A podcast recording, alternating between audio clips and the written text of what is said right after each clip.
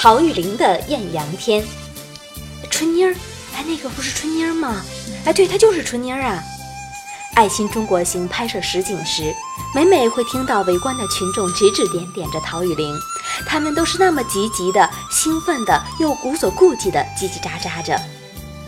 偶尔翻阅反映部队生活的小说，几次会看到描写战士对战友妻子的夸奖。总有诸如像春妮儿一样善良，像春妮儿一样水灵的话语。春妮儿几乎成了一个典范，一个战士心中的丰碑，一个家喻户晓的陶玉玲的代名词。二十多年了，岁月的年轮在陶玉玲的额上留下了深深的轨迹。她已经失去了少妇春妮儿般宝贵的青春年华，但是春妮儿永恒，二妹永恒，陶玉玲艺术的青春得以永恒。当我第一次见到陶玉玲起，我就忍不住地从她身上寻找春妮儿二妹的影子。她那独特的神韵，独特的一颦一笑，总使人流连，使人产生联想。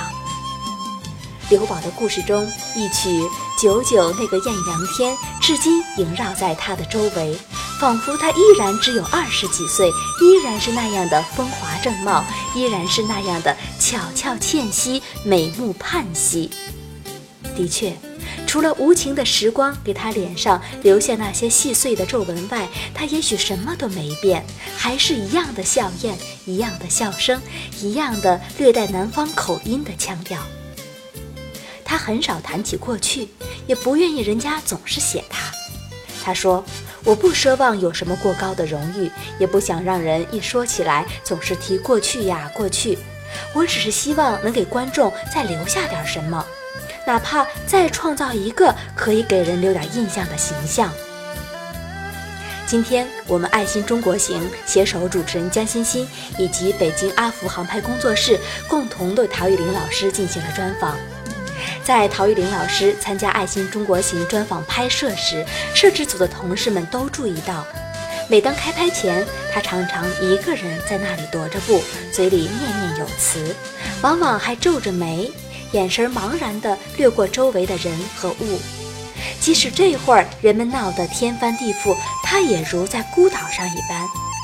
拍摄时，她更是绝对的忘我、超我，一心一意地专注我们的采访内容。他曾经在部队文工团待过二十个年头，他演过军人的恋人、妻子、母亲，人生的三个阶段，反复砥砺着他的表演才能。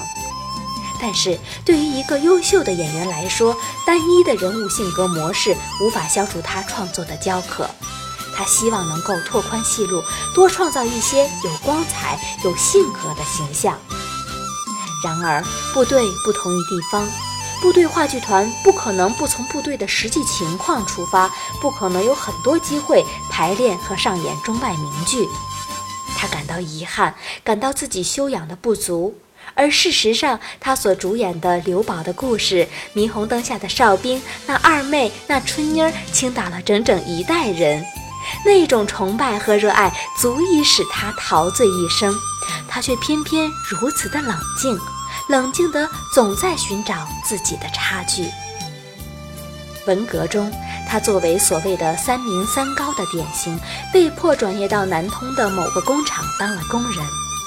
人们懂得如何爱戴自己的艺术家，他们把他当作与自己一样普通的工人，于是他得以躲过了难以预测的厄运。在日复一日、年复一年的机械劳动中，他几乎忘记了曾经所有的一切，忘记了舞台，忘记了银幕。什么是艺术？什么是表演？就如同天方夜谭般，在生活中绝迹了。只有偶尔泛起的淡淡的惆怅，还时不时的会搅乱他宁静的心。他没有想到。几年以后，他居然又重返舞台，重返银幕了，并且成为了专职的电影演员，来到了八一电影制片厂演员剧团，从事自己刻骨铭心爱着的事业。虽然韶华已逝，他不能不为失去的年华感到悲哀。但值得欣慰的是，他的表演才能并未荒疏，他依然是导演和观众信任的陶玉玲，他依然一次次地踏上荧幕。